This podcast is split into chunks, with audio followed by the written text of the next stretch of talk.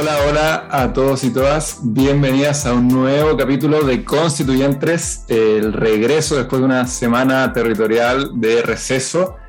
El podcast que te trae todas las novedades de todo lo que pasa en el proceso constituyente de nuestro país. Soy Sebastián Infante y me acompañan esta vez Clara Marner. Clara, ¿cómo estás? Muy bien, muy bien. Con cinco horas de diferencia con ustedes, pero no diré desde dónde. burguesa. Pablo Borges, ¿qué tal Pablo? Hola, ¿todo bien? Em, ya se empiezan a discutir las primeras normas eh, y también se acerca la fecha límite de las firmas para los patrocinios eh, de las iniciativas populares. Así que se viene mucha, mucha conversación respecto a este proceso. Así es, eso es lo que nos tiene aquí. Y nos acompaña también esta vez ya eh, quien ya se ha convertido en una invitada habitual, la gran eh, Josefa Coti Araos. ¿Cómo estás, Coti? Muy bien, muchas gracias por la invitación. Feliz de estar aquí nuevamente, sobre todo va a discutir un tema tan entretenido como las iniciativas populares.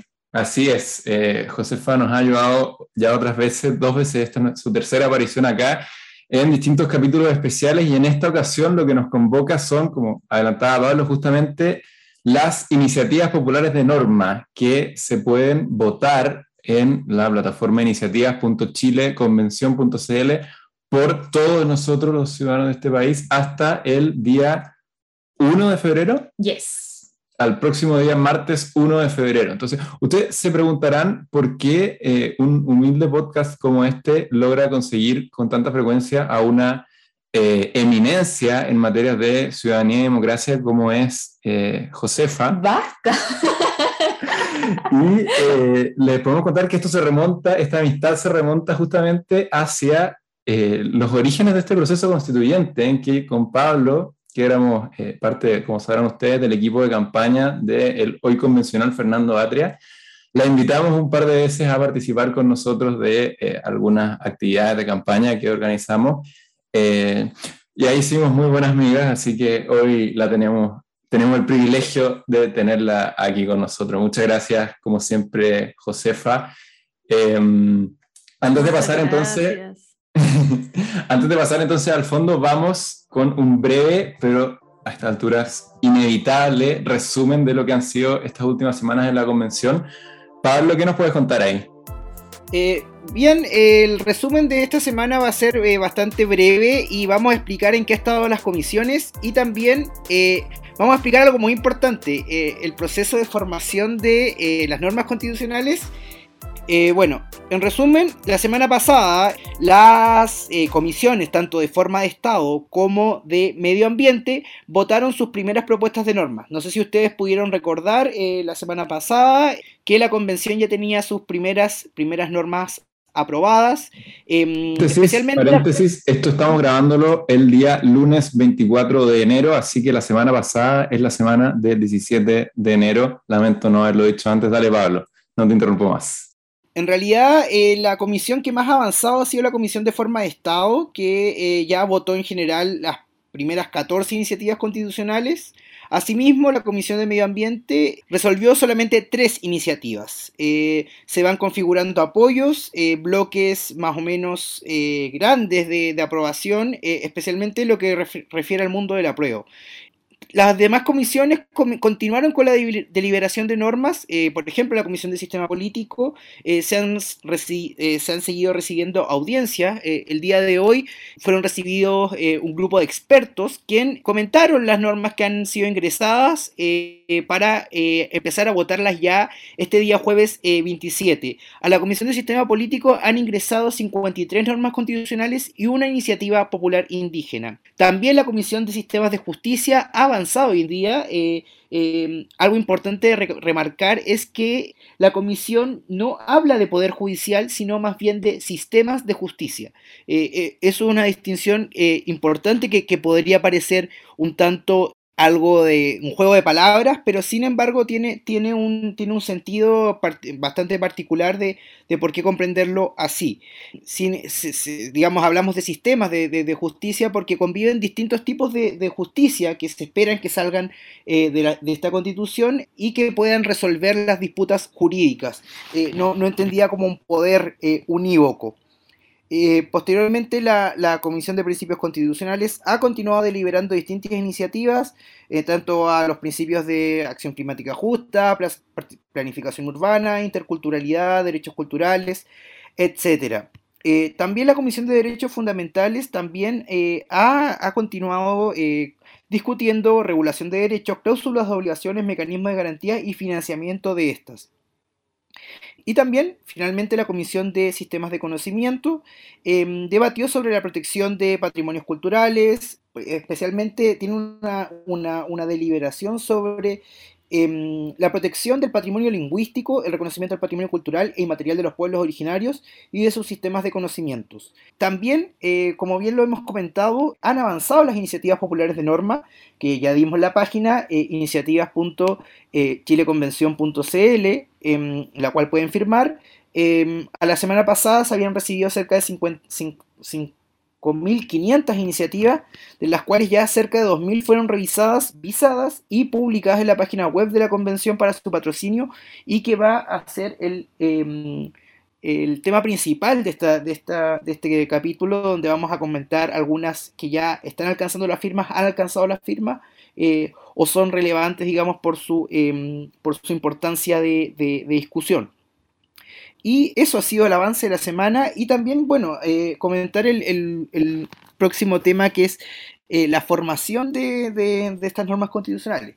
¿Cómo, una, una, idea o eh, un, planteamiento que tanto la ciudadanía o los convencionales quieren llevar a, un texto que, va a normar la vida política de, de, nuestro país, eh, es importante entenderlo que hay tres vías de eh, norma constitucional. Primero está la iniciativa de los convencionales constituyentes, en la cual, em, si no me equivoco, eh, con la firma de ocho convencionales de distintas comisiones, es decir, ocho convencionales genéricos, presentan una norma constitucional, la cual posteriormente se radica en una comisión, en una de las siete comisiones, para ser discutida. La segunda es la que estamos viendo y que estamos comentando ahora, que es la iniciativa de eh, norma constitucional eh, popular, eh, por la cual cualquier ciudadano em, podía ya, porque ya el plazo para ingresar estas iniciativas ya se cerró, em, puede ingresar puede ingresar su, norma y esta debe conseguir un patrocinio de 15.000 firmas y una vez conseguida estas 15.000 firmas, esta iniciativa se radica, eh, o sea, se da cuenta del Pleno y se radica posteriormente en una de las siete comisiones respecto a eh, el tema que eh, trate la misma. Em, y la última es la iniciativa indígena, la cual tiene un mecanismo de regulación especial dentro del reglamento y son patrocinadas, digamos, por, por organizaciones y personas del mundo indígena. que tienen un tratamiento especial, pero asimismo igual son iniciativas que asimismo ingresan al Pleno y se dan cuenta y posteriormente radican en la discusión de alguna comisión y eh, son principalmente, em, eh, abordan temáticas que competen al mundo indígena, que competen eh, al desarrollo de, legislativo o, normativo de la constitución de las primeras naciones. posteriormente a, este ingreso hay, una, hay una discusión en la, en la comisión respectiva eh, y em, hay una votación de estas normas eh, y luego ahí Clara me, puede complementar cómo sigue el avance de, la norma. Sí, em, como dice Pablo, lo, ha explicado muy bien hasta ahora, es un proceso bastante complejo que se asemeja bastante al proceso de creación de ley, pero adaptado a los tiempos cortísimos, ya las comisiones temáticas que tiene la convención. Pero básicamente lo que ustedes tienen que entender es que en este momento la mayoría de las comisiones lo que están haciendo es votar algo similar a eh, la idea de legislar. ¿Ya? que es los proyectos en general. Y como bien dice Pablo, estas ideas pueden tener tres orígenes distintos, pero una vez que pasan a este eh, segundo espacio, ya, eh, que son las comisiones, ya tienen todas el mismo carácter. ¿ya? Y ahora viene en, eh, todo el trabajo de indicaciones eh, de fusión de norma que está explícitamente contemplado, eh, eso también es especial, en nuestro reglamento, eh, con la idea de llegar a la mayor cantidad de acuerdos y luego eso se plasmará en informes que pasarán al Pleno, que luego serán votados y recordemos, luego viene la parte, no sé si más relevante, pero la que nos va a permitir palpar qué va a ser nuestro texto final, que es el trabajo de la Comisión de Armonización. Entonces ahora estamos en una lucha contra el tiempo para llegar a ese momento que van a ser los últimos dos meses de trabajo de la Convención de armonización. Podemos seguir eh, hablando de esto más adelante. Los invitamos a que nos dejen sus preguntas, comentarios sobre este tema en nuestras redes sociales, porque es complejo y ahora eh, los y las invitamos a pasar a, la gran papita de este capítulo que se viene muy entretenida. Así es. Em, nosotros conseguimos este capítulo como eh, las recomendaciones de constituyentes eh, en este proceso de apoyo a las iniciativas populares de norma. Y por lo mismo, cada uno de nosotros preparó eh, entre tres y cuatro iniciativas eh, que vamos a pasar a, exponer y a comentar un poco de por qué creemos que es una buena idea entonces patrocinar esas iniciativas populares. Recordemos estos patrocinios, cada persona dispone de hasta siete de ellos.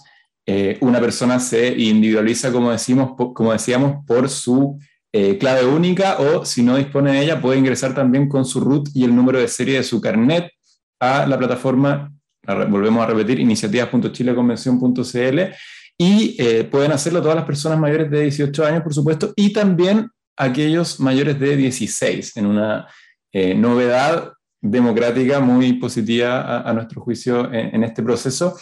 Em, y, bueno, las firmas, las eh, iniciativas, como, como, como, decíamos, como dicho ya innumerables veces, necesitan juntar entonces 15.000 apoyos para llegar a eh, ser discutidas en las respectivas comisiones. Esto significa que si una iniciativa popular de norma junta los 15.000 apoyos, eh, va a ser discutida al interior de la convención, pero no se garantiza para nada que eso vaya a convertirse en parte de la propuesta de constitución que saldrá de la convención. Em, ¿Qué más se puede decir de generalidades? Eh, no sé, creo que eso es lo, más relevante, entonces demos ya al tiro el pase a eh, Coti, que va a partir contándonos de la primera iniciativa que ella tiene para eh, presentarnos. Ah, lo último, lo último, lo último que quería decir que se me fue. Claro, entonces, si una norma ya tiene los 15.000 apoyos, hay algunas ya que tienen, van por los 25.000, eso no incide en nada. Entonces, nuestra recomendación es eh, que si es que la norma ya tiene los 15.000 apoyos, ustedes usen sus apoyos para otras iniciativas que puedan necesitarlos porque eh, es, una redundancia al final, esos apoyos que excedan de los 15.000 en, en cierto sentido se pierden. Dale. O sea, no es como a menos, que más.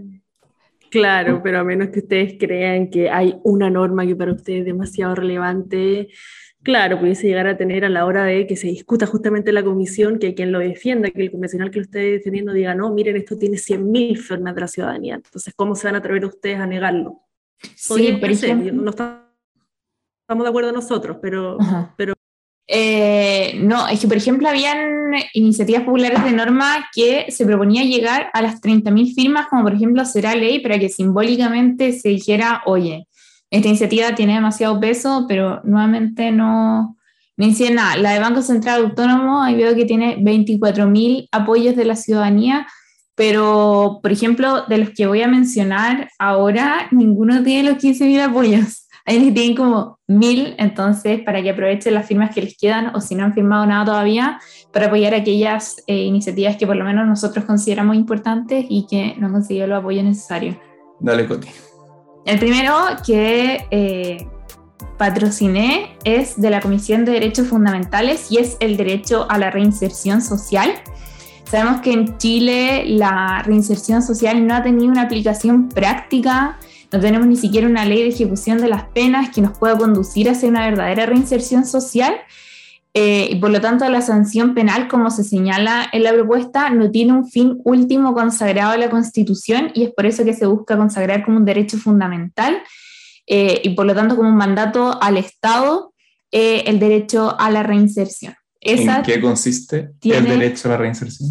El derecho a la reinserción es el mandato del Estado para que lleve a cabo todas aquellas medidas multidisciplinarias, psicológicas, laborales, etcétera, para que el sujeto que se encuentra privado de libertad o privada de libertad se pueda reinsertar socialmente.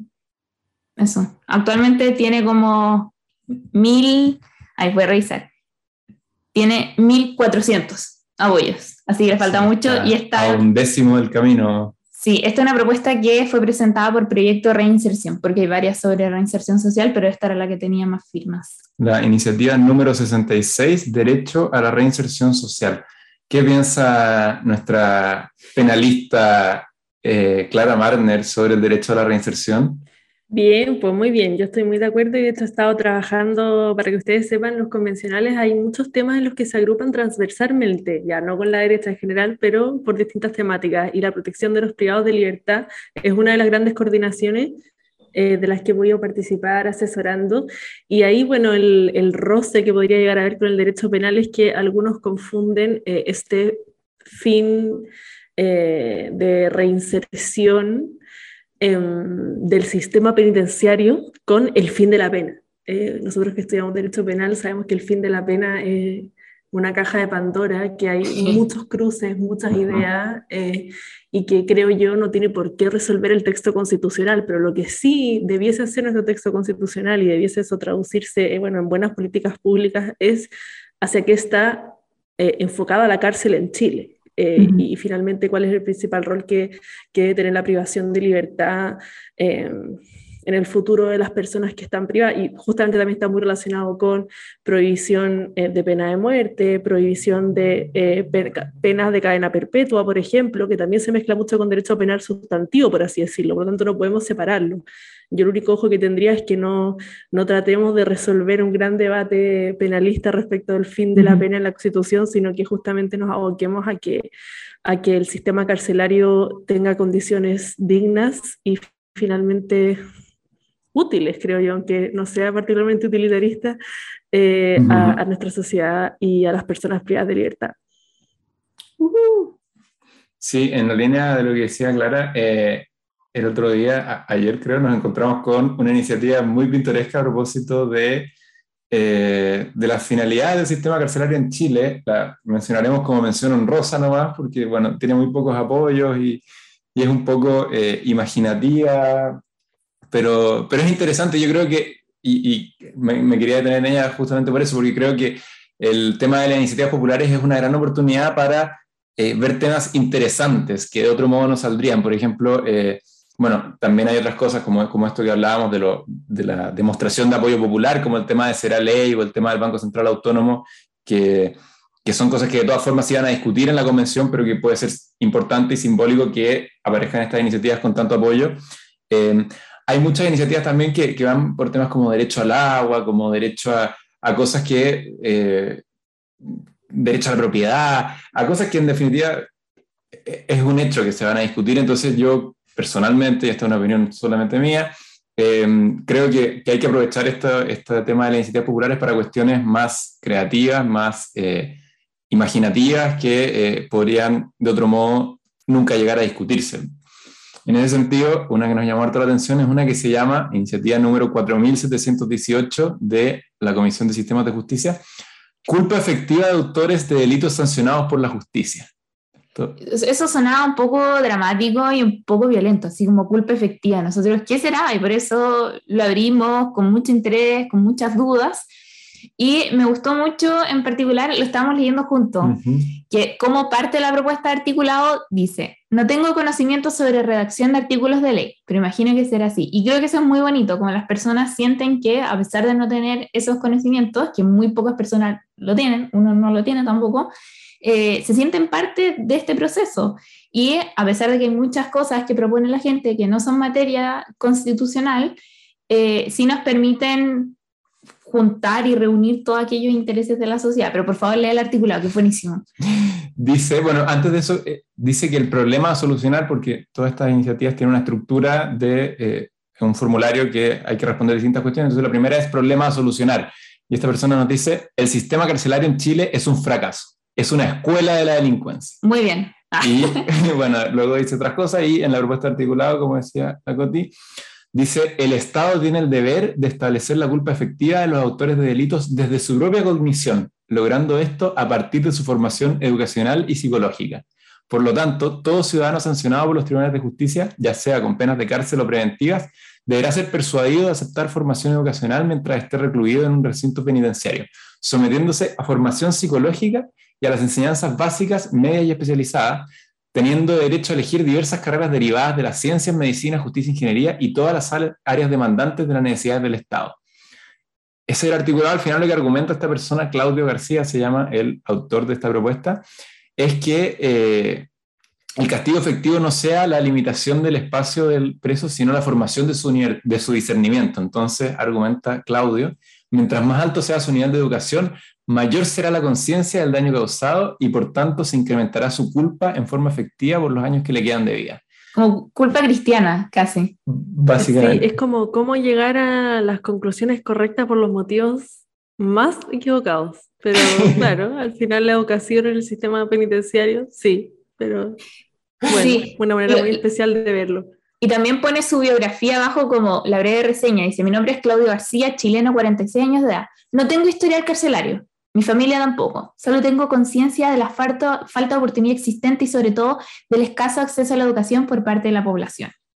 Así que un gran saludo a, Claudio por su, eh, gran persona. por su empeño en esta cuestión. Yo creo que eh, la gracia, o sea, este, este proceso constituyente va a salir mejor en la medida en que todos participemos y pongamos eh, de, nuestra cosecha.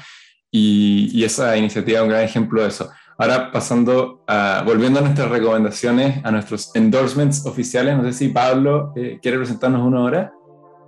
Sí, eh, tengo una propuesta. Eh, eh, en realidad nos dividimos las comisiones y me correspondió em, las comisiones de, primero la comisión de forma de Estado, ordenamiento, autonomía, descentralización, equidad, justicia territorial, gobiernos locales y organización fiscal o conocida como Comisión 3.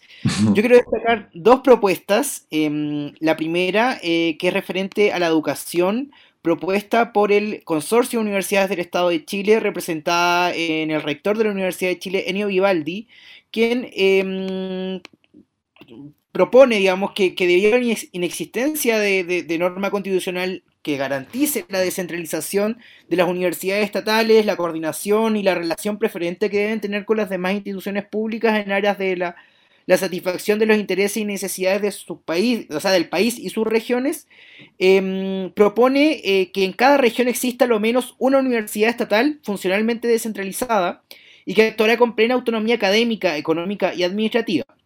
Estas universidades formarán parte de la administración del Estado, relacionándose preferentemente y coordinadamente con las demás instituciones estatales para contribuir al desarrollo de sus funciones propias y a la elaboración, ejecución y evaluación de políticas y programas de desarrollo local, regional o del país. Y una ley fijará el estatuto especial para el cumplimiento de tareas universitarias. Em, esto lo suscribe, como ya dije, el CUECH, que es el consorcio de la Universidad del Estado de Chile, que reúne a las 18 universidades estatales del país, de Arica Magallanes, Em, y eh, es una presentación que fue acordada por el directorio de esta organización en base a las propuestas que han emanado de sus equipos técnicos y jurídicos eh, y de las universidades integrantes. Em, es una propuesta que em, ya lleva 3.800 apoyos, eh, le, falta cerca de, de, de 11.000 y un poquito más, y esperamos pueda ser aprobada. Eh, y la segunda, que Oye, eh, no, no había escuchado esa propuesta, está, me parece muy buena, creo que la voy a apoyar. Eh, no, no, había pensado en el tema como de la constitucionalización de la universidad del Estado. ¿Podría repetirnos, Pablo, cuál es el nombre y número de la, de la iniciativa? Em, la iniciativa es la número 36.618 y se llama Universidades Estatales al Servicio del Desarrollo Local, Regional y del País. Buenísimo, dale con la segunda.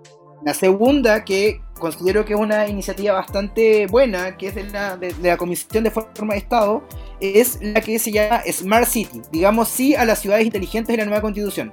Es la iniciativa 5522. En realidad, esta, esta mm, propuesta em, propone que hay una política, eh, o sea, que, el, desarrollo de las ciudades vaya en razón con la política nacional de desarrollo, urbano, que es una política que existe hoy, en día, pero que, eh, como muchas políticas o lineamientos em, que existen, están, digamos, un poco votadas. Es una política que fue lanzada por el presidente Piñera en su primer gobierno, pero en realidad lo, que, lo que refiere esta, esta propuesta es que los gobiernos regionales tengan facultades relativas a los instrumentos de planificación territorial de las áreas urbanas y en la planificación territorial de la respectiva región, en coordinación con las demás autoridades con competencia en esta materia de ordenamiento territorial, eh, conforme lo establezca la ley. Esta es una propuesta que viene de la región del Biobío, que es una causa ciudadana eh, impulsada por, distintos sectores de la sociedad civil, ya, vamos a, a hablar cuáles son las organizaciones presentes, que busca construir ciudades con una mirada sistémica y equitativa con criterios de sustentabilidad e integración, beneficiando obviamente a todos los integrantes del territorio, eh, es decir, ciudades inteligentes diseñadas acorde a los desafíos y obligaciones de sus habitantes. Em, por ejemplo, eh, eh, esta propuesta nace en Concepción porque hay un gran problema en, la zona del Biobío, en el Gran Concepción, ya que, por ejemplo, la gente de Talcahuano quiere mejor conectividad con la zona, la gente de, Concepción está preocupada, por ejemplo, con lo que son los, los tacos, los atochamientos, la seguridad. La gente del mismo territorio de San Pedro de la Paz quiere que se construya un puente industrial, obviamente armónico con, el sistema, con el ecosistema de, esa zona, y en general los vecinos de distintos lugares, eh, por el fenómeno propio, propio de la conurbación, quieren que este problema eh, sea solucionado, en el sentido de, pensar... Eh, no me gusta la expresión territorio, pero pensar estos territorios de manera inteligentemente y bien conectados. Eh, en ese sentido creo que una propuesta eh, que va a la dirección correcta, eh, tiene ya cerca de 5.670 firmas, le faltan poco menos de 10.000, y en realidad es pensar la ciudad, pensar el ordenamiento territorial de una manera efectiva, y que los, mismos, los, mismos, los mismos territorios o las mismas divisiones político-administrativas que, que se ven involucradas puedan decidir eh, y pensar la ciudad de una manera inteligente. Eh, como bien dije, eh, esto es una, propuesta que nace en la sociedad civil, que tiene a funcionarios de la educación municipalizada, Asociación de Empresas del Bio, Bio la Cámara de, la Cámara Chilena de la Construcción de Bio, Bio la Federación Regional de Pescadores Artesanales y también los centros de estudiantes de la Ingeniería Civil de la Universidad de Concepción, Centro Estudiante de Arquitectura de la Universidad del Desarrollo de Concepción eh, y centros de padres de algunos colegios. Eh, creo que es una, una buena propuesta, una propuesta que, que, mm, nos llega a pensar las ciudades que eh, hoy en día no solo crecen hacia arriba, también crecen hacia los lados y distintas comunas se empiezan a juntar. O sea, el crecimiento exponencial que tiene, tienen los sectores urbanos es algo que hay que empezar a pensar y el día de mañana no queremos ver, o sea, somos un país pequeño, o sea, pero vemos hoy día lo que sucede, por ejemplo, en otros países, como en India, que no eh, la expresión de ordenamiento territorial no existe. Eh, entonces yo creo que eh, pensar eso es importante para que el día de mañana tengamos ciudades más ordenadas y en convivencia con el transporte, con los servicios, con las distintas necesidades que requiere una ciudad. Muy de acuerdo. ¿Cuál es el nombre de la iniciativa, Pablo? La iniciativa se llama Smart City, digamos sí a las ciudades inteligentes de la nueva constitución, y es la iniciativa número 5522. Buenísimo. No sé si alguien quiere comentar algo más al respecto. Eh, creo que también me convenciste con esa, Pablo. O sea, ya mi apoyo. Dale, Clara, entonces, eh, cuéntanos tú, ¿qué, qué nos traes? Cambiando radicalmente de tema, eh, pasamos a la iniciativa número 41.466, que se llama Género y Justicia y que ingresa a la comisión número 6, es decir, la Comisión de Sistema de Justicia, órganos autónomos de control y reforma constitucional. Esta es una norma eh, propuesta por ABOFEM, que es la Asociación de Abogadas Feministas de Chile, em, y que resumiendo es un articulado más bien breve, eh, un único artículo, lo que busca es em, incorporar la perspectiva de género al sistema de justicia en general y cómo a través de la formación de sus funcionarios eh, y indicando que una ley regulará cómo cada órgano incorporará este mandato a sus funciones. A mí me parece, si bien claro, uy, que vaga esta norma, ¿qué significa? Eh, creo que justamente de eso se trata la Constitución, eh, no de eh, una enumeración de políticas públicas o medidas más concretas, porque si no va a ser una Constitución eterna y porque también estos, estos temas son muy modernos, muy complejos. sabemos, es un hecho, que hay mucha discriminación de género y, y asuntos aberrantes que ocurren dentro de nuestro sistema de justicia, pero hay muy pocas soluciones que conozcamos, es decir, en derecho comparado no hay demasiados lugares a los que mirar. Entonces me parece que esta norma es muy atingente en esta realidad local porque se hace cargo de una problemática dramática. Eh, por ejemplo, eh, casi todas las causas de violación que hay en Chile tienen problemas de perspectiva de género, eh, ya desde la etapa investigativa, de etapa de prueba, mismo juzgamiento y muchos otros. Em, entonces creo que este es un tema fundamental a solucionar, pero también creo que es suficientemente honesto y, humilde de parte de quienes plantean esta norma, eh, plantearlo como principio general y dejar que la ley sea la que piense cómo hacerlo. Em, porque esto contrasta con algunos otros grupos que han presentado eh, iniciativas que buscan crear, por, por ejemplo, tribunales de género que a mí me parece, claro, suena en el papel muy bonito, pero ¿cómo? ¿Quién va a determinar qué materia es de género y qué materia no? O sea, mm. eh, ¿cómo vas a acceder a ese tipo de judicatura? ¿Quién la va a dirigir? Eh, va a poder ser todo eso revocado por la Corte Suprema, si un único tribunal de. Eh, en general, me parece una muy mala idea y, creo que ahí no tenemos que caer en el, en el, populismo feminista, porque el populismo llega a todas partes, sino que creo que más bien hay que apoyar iniciativas como esta. Eso sí, decir que entre ayer y hoy, o sea, el día de hoy se aprobó, se estuvo discutiendo justamente la Comisión 6 normas eh, que van en el mismo sentido que esta, no iguales, por lo tanto, las invito a que, a que apoyen porque está muy bien redactada, pero que este es un tema, em, la problemática de género en el sistema de justicia es un tema que ya se está discutiendo, que ya debe la, eh, la discusión actual, pero creo que este articulado es muy positivo eh, por todas las razones que acabo de dar y las invito a que lo apoyen porque tiene actualmente 2.508 apoyos uno de los cuales es el mío, pero creo que, que, es un tema suficientemente relevante como para que lo apoyemos y, podamos llegar al, al, número que merece. Sobre eso, creo que AOFEM hace un diagnóstico, eh, desde mi punto de vista, correcto, que es que el género es una cuestión que es interseccional y que atraviesa todos los espacios de nuestra vida y por lo tanto es una cuestión transversal a todo aquel espacio en donde se administra la justicia. Al final, problemas ambientales, por ejemplo, que tienen un tribunal especial, pueden ser también problemas de género, porque la crisis climática es un asunto de género. Todos los asuntos al final pueden ser de género, entonces al final tienen mucha razón y no lo había pensado así, que es muy complejo y no sé qué tan viable sea tener tribunales de género, por más que sea quizás popular, quererlo así. Entonces, ¿cuál es la iniciativa? ¿Cuál es el nombre, Clara, de la iniciativa que invitas a apoyar? Repito, Género y Justicia, iniciativa número 41.466. Buenísimo, buenísimo. Parece que me toca a mí entonces. Eh, así que voy a pasar a exponer la primera de mis dos eh, sugerencias. A mí me tocaron las comisiones 6 y 7. Y en las 7 me llamó mucho la atención la iniciativa 57.134, la Comisión 7, perdón, es la de Sistemas de Conocimiento, Cultura, Ciencia, Tecnología, Artes y Patrimonio. Iniciativa que se llama Por los Derechos de las Artesanas y Artesanos, Reconocimiento Constitucional del Artesanado en Chile, que cuenta hasta ahora con mil apoyos y eh, que me llamó la atención porque creo que va muy en la línea de lo que decía antes. Eh, yo jamás he sido un gran promotor del artesanado, ni mucho menos, pero ese es el punto, ¿no? Que acá, eh, para mí, la gracia de las iniciativas populares son aquellas que nos invitan a pensar en temas que normalmente no pensamos a la hora de legislar o de, en este caso, constitucionalizar, em, constituir, no sé cuál es la palabra.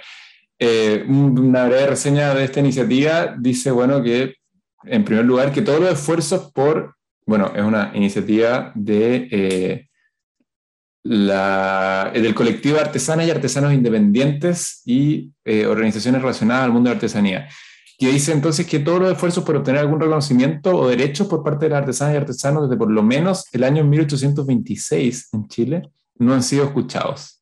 Basta decir que en los últimos 30 años, de los cuatro esfuerzos por promover leyes que los protejan a los artesanos y artesanas, tanto en diálogo con el Ejecutivo como con el Poder Legislativo, ninguno ha prosperado. Em, y luego dice entonces que debe contemplar la nueva constitución, dice que se implemente una propuesta, entre otras cosas, porque una iniciativa en larga, no la voy a leer entera, que se implemente una propuesta curricular de educación primaria, secundaria y técnico-profesional, como la integración de programas educativos y talleres artísticos culturales de oficios. Los conocimientos de los artesanos y artesanas son bienes comunes, no apropiables ni mercantilizables, y que de forma autónoma los diversos territorios deben decidir cómo resguardar para las futuras generaciones. Eh, los argumentos detrás de esta propuesta son ideas como el derecho a la identidad cultural, em, el reconocimiento jurídico de la identidad y forma de vida de los artesanos y artesanas, y argumenta que el Estado se ha beneficiado de su quehacer desde una perspectiva culturalista, folclorizando sus vidas y trabajos, pero no han existido esfuerzos reales por mejorar su calidad de vida ni la de sus familias y comunidades artesanales. Eh, en la propuesta de articulado es una propuesta más o menos larga, son cuatro artículos, pero entre otras cosas dice que se debe reconocer que las artesanas y artesanos constituyen un sector social fundamental de la construcción identitaria del territorio de Chile, que deberá crearse una institución pública y autónoma denominada Cámara del Artesanado, que tendrá como función principal el reconocimiento, protección y fomento de los derechos del artesanado y entre otras cosas, la ley eh, regulará su composición y determinará las demás competencias que ejercerá, entre las que se debe contemplar relevar la importancia de este sector social, articulando con las otras instituciones del Estado la investigación y difusión de todas las dimensiones con las que tiene relación el sector y mediante las cuales se manifieste.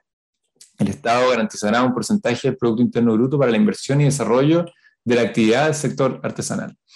Em, ¿Por qué me gustó esta propuesta? Eh, porque creo que releva eh, de forma bien innovadora e interesante eh, la, valga la redundancia, el tema de la innovación. La idea de esta comisión es como, sobre todo, tender a temas de, desarrollo, de, claro, de desarrollo del país.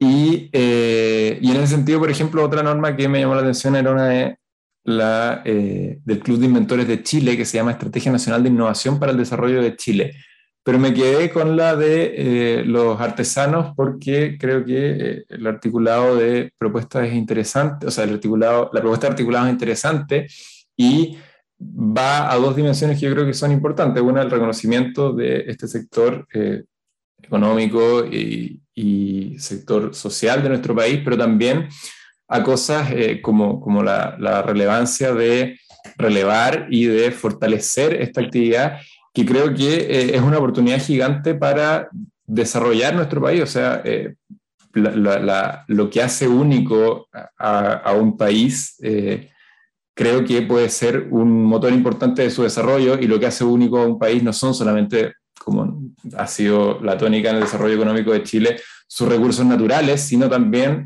sus recursos sociales y culturales y en ese sentido el trabajo de la artesanía o, por ejemplo, esto es una mezcla, yo creo que de, de, algo eh, natural con algo eh, cultural, el tema de eh, la industria chilena del vino, por ejemplo, cuestiones de, de, la producción y, el, y, el, trabajo chileno que creo que tienen un potencial enorme y que esta propuesta entonces va en la dirección correcta a fortalecerlo y realzarlo. Entonces, iniciativa 57.134 por los derechos de las artesanas y artesanos.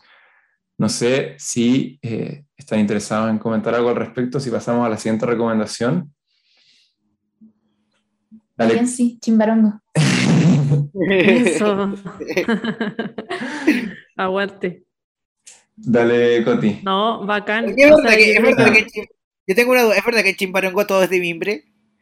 Mira, sabéis que hay objetos muy extraños de mimbre, como que hay un pesebre para Navidad que es en tamaño real eh, de mimbre y la gente hace, no sé, motos de mimbre, cosas muy extrañas. Pero menos mal es de mimbre y no de greda como Pomaire. Porque encuentro que la gente muy ingeniosa y mucho talento va a hacer esas cosas. 10 de 10. Ya, voy con la siguiente propuesta, que esta también la patrociné, es la iniciativa número 45.658, una constitución ecológica para enfrentar la crisis climática. Fue presentada por la sociedad civil por la acción climática, que es eh, una plataforma que reúne a más de 130 organizaciones del mundo ambiental, colegios profesionales, organizaciones de la sociedad civil, eh, sindicatos, etcétera. Y es una propuesta de articulado breve, pero creo que primero reconoce que existe una crisis climática, que nos enfrentamos a la emergencia climática, reconoce el cuidado del medio ambiente como un deber colectivo y que el Estado es quien debe garantizar un equilibrio ecológico junto con el trabajo también de la sociedad civil y de los privados y reconoce los principios de participación, acceso a la información, justicia y educación ambiental y los criterios de prevención, precaución y no regresión. Es una materialización perfecta a nivel constitucional de lo que es el acuerdo de Escazú, que Chile todavía no ha firmado, pero que nuestro presidente electo se, comprometió a firmar en su primera semana. Eh, y me gusta también que se aborde la crisis climática en materia constitucional más allá del derecho a un medio ambiente sano sino que esto está en la, Comisión de Principios Constitucionales, Democracia, Nacionalidad y Ciudadanía, y creo que es por lo menos desde mi punto de vista la propuesta más completa en la materia. Buenísimo. Eh, ¿Quieres presentar otra más al tiro, Coti? Tú que traías. Eh... Sí, que traje cuatro, me excedí. La otra es más breve porque en realidad el articulado es mucho más breve, que es la iniciativa popular de norma número 5574 en derechos fundamentales y se llama Titularidad de Derechos de Niños, Niñas y Adolescentes, necesidad de reconocimiento, respeto y protección y básicamente reconoce a los niños, niñas y adolescentes como sujetos titulares de derecho, además de los principios como el interés superior del niño y la autonomía progresiva. El no reconocimiento de los niños, niñas y adolescentes ha sido problemático por varias razones. Primero, porque como actualmente se discute eh, un poco la, la, la, jerarquía que tienen los tratados internacionales y dentro de ellos la Convención sobre los Derechos del Niño, que espero que eso se solucione en la Convención, Además, el reconocer a los niños, niñas y adolescentes de forma explícita en la Constitución, tener este reconocimiento formal, ayuda a construir la identidad de las infancias y tener una autoconciencia. Eh, y eso lo encuentro bacán y por lo menos fue la que más me gustó de todas y fue presentada por Opción, que es una organización de la sociedad civil que nace al alero de la Convención sobre los Derechos del Niño. ¿Cómo se llama la iniciativa? Titularidad de Derechos de Niños, Niñas y Adolescentes. Búsquenlo así. Buenísima, Comisión de Derechos Fundamentales. Esa, es la comisión con más iniciativas populares. Eh, la Comisión 4 se lleva cerca de un tercio, creo, del total de las iniciativas de las siete comisiones. Clara, Pablo, ¿algo que comentar? No. No, yo creo que lo voy a firmar también y, sí, efectivamente es, es, difícil lo de la Comisión de Derechos porque tampoco sacamos nada teniendo un catálogo eterno y gigante, pero, pero claro, la mayoría de las temáticas más, no sé, tangibles para las personas están ahí, efectivamente.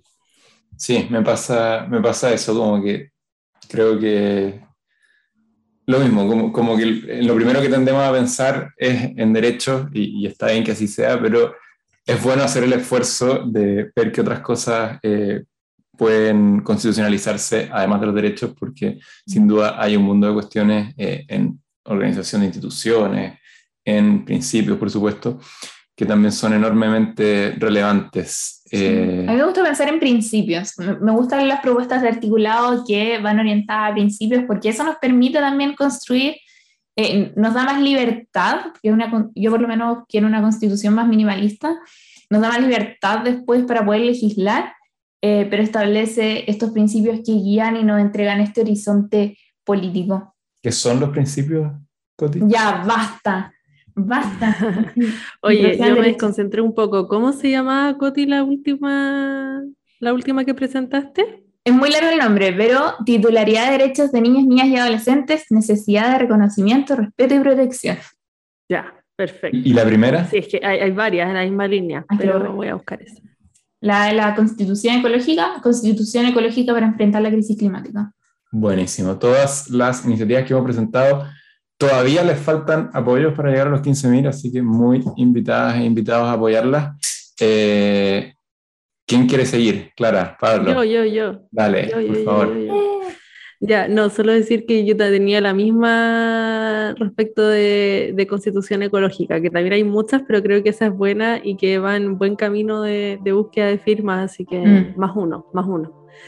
Y ahora también un poco relacionado con el segundo tema que nos des- traía la Coti, es eh, una norma también relacionada con infancia. Esta está en el número 10.218, se llama Reconocimiento de Comunidades y diversas formas de familia, que eh, ingresaba justamente a la Comisión 2 de Principios.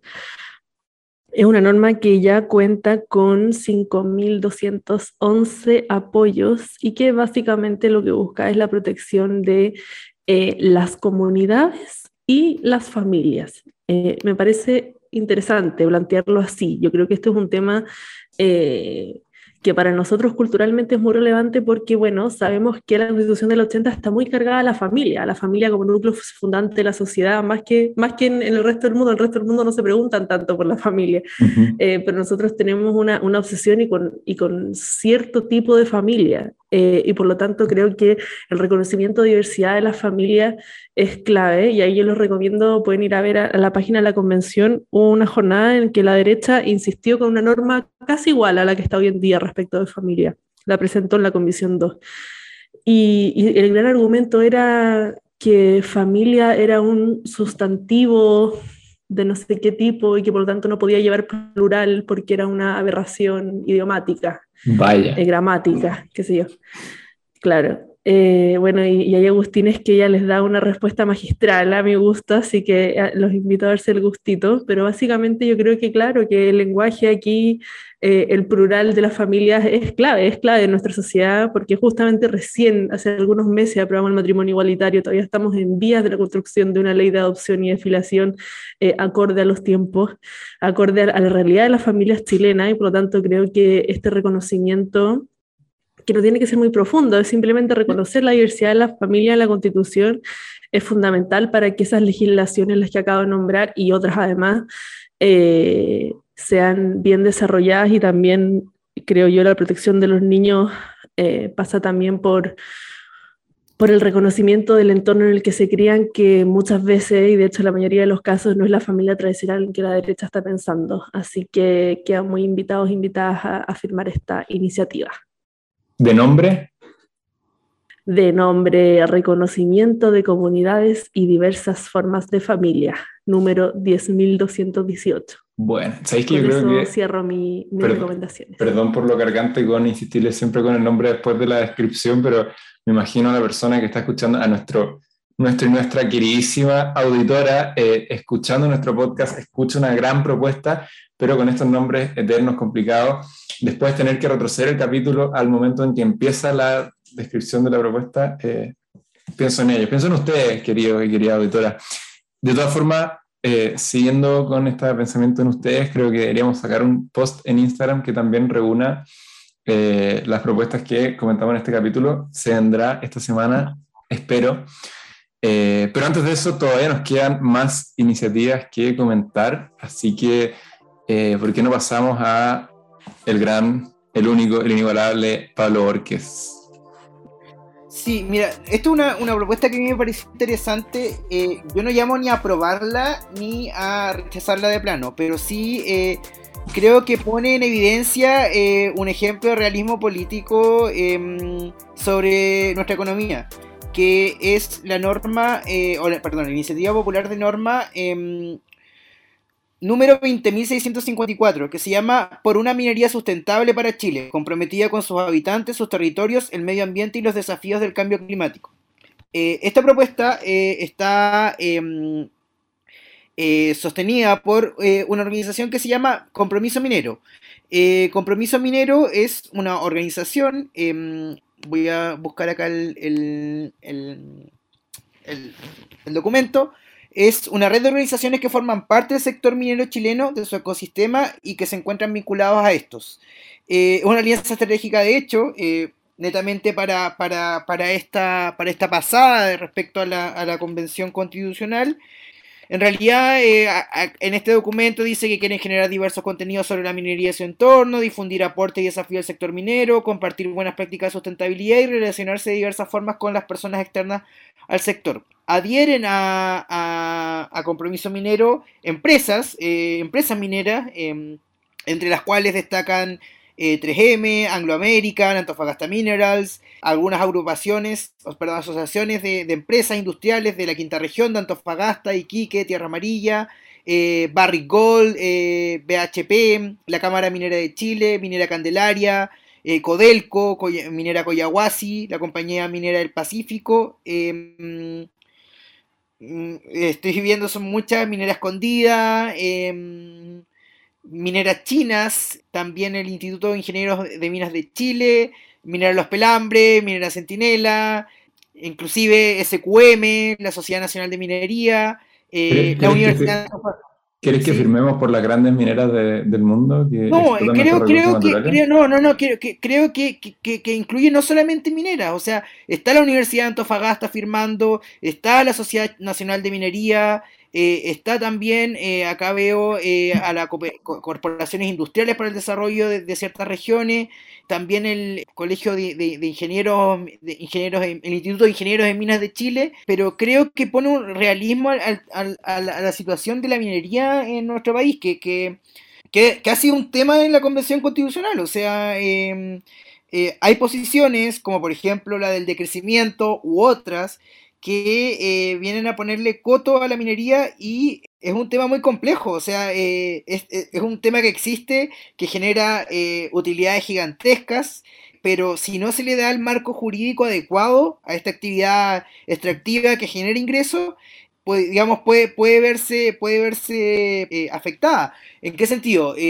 si nos vamos a dos posiciones radicales, o sea, la posición radical de que no debe haber minería, eh, o a la posición radical de no, que, no esté regulada, eh, creo que eh, en cualquier sentido es un, es un, es un, un, mal, sería un mal resultado respecto de, esta, respecto a la Convención Constitucional.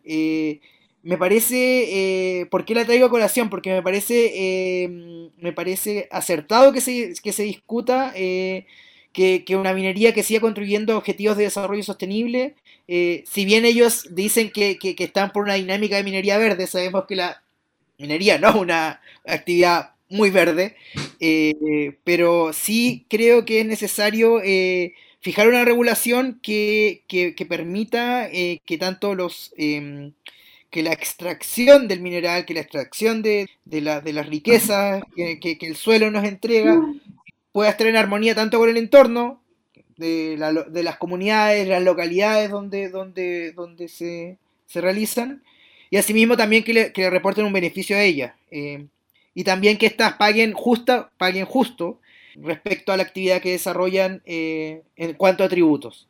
Entonces, en ese sentido, me parece que es una propuesta que, si bien es bastante larga, no, no tengo juicio, em, juicio decidido sobre ella, pero sí me parece interesante y me parece relevante que llegase a discutirse porque le pone un ejercicio de realismo político a los 154 convencionales de una actividad que es importante y que si no se discute con la altura de miras adecuada, eh, puede ser perjudicial para, la actividad económica y está radicada, como bien dije, eh, y se cruza con todos los, temas que que incluye la Comisión 5, el medio ambiente, los derechos de la naturaleza, los bienes naturales comunes y el modelo económico. Por eso creo que es una propuesta interesante. Sí, de acuerdo en lo interesante y de acuerdo también en que creo que acá en, el tema de la minería el camino es llegar a una solución amarilla, ¿no? Eh, Vamos entonces, eh, antes de presentar yo mi segunda y última eh, sugerencia, tengo un par de menciones honrosas que voy a mencionar. Solamente los titulares eh, se quedaron abajo principalmente porque contaban con muy pocos apoyos, entonces no, no creo que valga la pena que Constituyentes ponga todo su poder detrás de ella porque podría, podría desperdiciarse. Entonces quería hacer estas menciones honrosas. En primer lugar, en la Comisión 5, Medio Ambiente, Derechos de la Naturaleza, modelo económico está una de transporte público gratuito no contaminante, eh, creo que es interesante, va en la línea también de la propuesta que está en el programa de Gabriel Boric, eh, lo encuentro algo fantástico, pero como decía, tenía muy pocos apoyos, entonces no sé, para que le echen una mirada. En la misma línea, eh, Comisión 4, Derechos Fundamentales, un tema que a mí me interesa muchísimo, el del deporte. Eh, creo que vale la pena que sea un tema que haya la Constitución. Confío plenamente en la convencional Damaris Abarca para esta misión. Escuchen su entrevista con nosotros, la recomiendo. Eh, la iniciativa Deporte Social del Barrio a la Constitución, encuentro que es un nombre interesante, además de la Fundación Clubes, también cuenta con muy pocos apoyos, pero para que le echen una mirada. Y acá una que hasta ayer tenía cero apoyos, hoy va en seis. Chile, país pacifista sin fuerzas armadas. La encuentro una genialidad, eh, pero desde luego completamente impracticable en el corto, mediano plazo, sobre todo con ese gran apoyo que tiene. Hay una un poco más moderada, pero que va en una dirección similar. Refundación de Fuerzas Armadas y Carabineros de Chile tiene un poco más de apoyo, eh, por si le quieren echar una mirada. Em, y bueno, pasemos entonces a mi segunda recomendación, iniciativa número 22, llamada Derecho al Descanso. Dice, eh, estamos un poco en la hora, así que lo voy a hacer más rápido, pero entre otras cosas que eh, las largas jornadas de trabajo y un espíritu adicto al trabajo pueden dañar a la sociedad en un nivel muy amplio. Las personas que trabajan demasiado tiempo tienen poco tiempo para participar en otras actividades, como pasar tiempo con sus familias, hacer ejercicio físico, comer de manera saludable, muy importante. La comida saludable, más allá de ser un tema eh, estrictamente económico, tiene mucho que ver con el tiempo, que desde luego también es un tema económico, pero... Y dice también que la participación ciudadana es muy importante para mantener la democracia, pero que si la gente trabaja mucho, simplemente no tiene tiempo para participar de la vida cívica. Eh, la situación ideal, dice, sería incorporar el derecho al ocio y al descanso en la Constitución. Y el articulado que propone, que creo que está bastante bueno, es que el Estado reconoce y garantizará el derecho de las personas al descanso, la recreación y esparcimiento, a la práctica del deporte y al disfrute del tiempo libre, incluida una limitación razonable de las horas de trabajo y la existencia de vacaciones periódicas pagadas. B, el derecho de las personas, el Estado reconocido garantizará el derecho de las personas a tomar parte libremente de la vida cultural de la comunidad, a gozar de las artes y a participar del, proceso científico, del progreso científico y en los beneficios que él resulten. Y C, el derecho de niños, niñas y adolescentes al descanso, al juego y a las actividades recreativas propias de su edad y a participar libremente en condiciones de igualdad en la vida cultural, artística, recreativa y de esparcimiento. La propuesta destaca, algo que me parece muy muy genial, eh, que debemos reconocer que aunque se pueden tomar como sinónimos, estas palabras significan distintas cosas. Descanso, recreación, actividad física, tiempo libre, esparcimiento. Se debe velar por todas y cada una de estas actividades. Eh, la propuesta les, invito a, leer, eh, a leerla, ojalá entera, porque es bien interesante, tiene citas de experiencia comparada, declaraciones y pactos internacionales que hablan del derecho al descanso pero va en la línea de una cuestión que hemos comentado harto igual en este podcast, que es esta idea del el cambio de perspectiva al que nos puede llevar eh, esta nueva constitución. Eh, entonces dice, hemos unido nuestra autoestima a nuestra productividad eh, en condiciones de sociedad que están dañando nuestra salud mental y que solo pensamos o solo nos centramos en el trabajo duro, en la fuerza de voluntad, en el éxito, y no nos preguntamos acerca de lo que nos hace felices. Yo creo que entonces eh, el descanso como derecho puede ser parte, eh, puede ser un camino a ese cambio de paradigma que nos lleve a enfocarnos en la felicidad antes que en cualquier otra cosa. Desde luego la productividad es importante, desde luego el éxito puede ser un camino a la felicidad, pero no es el único. Así que eh, me la juego con todo por el derecho al descanso. Iniciativa número 22 tiene hasta ahora poco más de mil apoyos, pero confío plenamente en que pueda llegar a los 15.000. Eh, con esto estamos cerrando. La Coti tenía una última propuesta, pero tenemos una buena noticia porque alcanzó los apoyos. Pero igual quiero mencionar. Dale, por favor. Sí, sí, sí. Que en la de sujetos no objetos hay varias propuestas en las iniciativas populares sobre animales, sobre animales no humanos. Eh, pero desde mi punto de vista la más completa y aquella que debe llegar a ser discutida es la de sujetos no objetos, presentada por, aquí está el nombre, eh, la Alianza por los Derechos Animales. Yo prefiero esta antes que otra que también llegó a las 15.000 firmas porque esta reconoce a los animales como sujetos de derecho y no solamente como sujetos dotados de sensibilidad. Esta es una propuesta que es abolicionista de la explotación animal y no solamente opta por el bienestarismo, crea un órgano autónomo que es el Consejo Nacional de Protección Animal y además un recurso de protección animal, lo cual lo encuentro muy interesante, quizás para algunos muy ambicioso, pero por lo menos eso es lo que yo creo que uno debería eh, apuntar. Eh, y además, dentro del derecho a la educación, considera el acceso a la educación con perspectiva de derechos humanos, no humanos y de la naturaleza. Buenísimo, qué propuesta que hoy alcanzó entonces las 15.000 firmas, así que estamos contentos por eso. Pablo creo que también era un proponente de, esa iniciativa. ¿Cuál? Ah, ¿Cómo? ¿Qué, ¿Cuál? ¿Cuál iniciativa? objetos. Eh, no, no, no, no, pero me parece interesante. ¿A ti te gustaba la otra? Eh, no, no son eh, muebles. No son muebles que eh, compromiso de campaña adherido, digamos, por múltiples organizaciones. Em, y muchos convencionales también se comprometieron a esa norma, eh, también han alcanzado las firmas. Creo que eh, no son muebles, eh, la tengo aquí, de hecho. Em, ah, ya, lleva hace rato. Ya lleva 18.000 apoyos. Bueno, ambas entonces ya alcanzaron las firmas, se discutirán en la Comisión 5 de Medio Ambiente, Derechos de la Naturaleza y otros temas. Eh, y con eso nosotros cerramos este especial de iniciativas populares de norma. Les reiteramos, recordamos que tienen plazo hasta el martes 1 de febrero para entregar sus apoyos. Tienen hasta siete apoyos, siete iniciativas que pueden apoyar. Em, eso, nos despedimos. Muchas gracias, Coti, por acompañarnos esta semana. Eh, un abrazo a todos y todas. Clara, Pablo, Coti, queridos auditores y auditoras esté muy bien. Muchas gracias. Bye. Nos vemos. sus firmas y sus feedback. Sí, no se olviden de firmar. Chao, chao. Chao.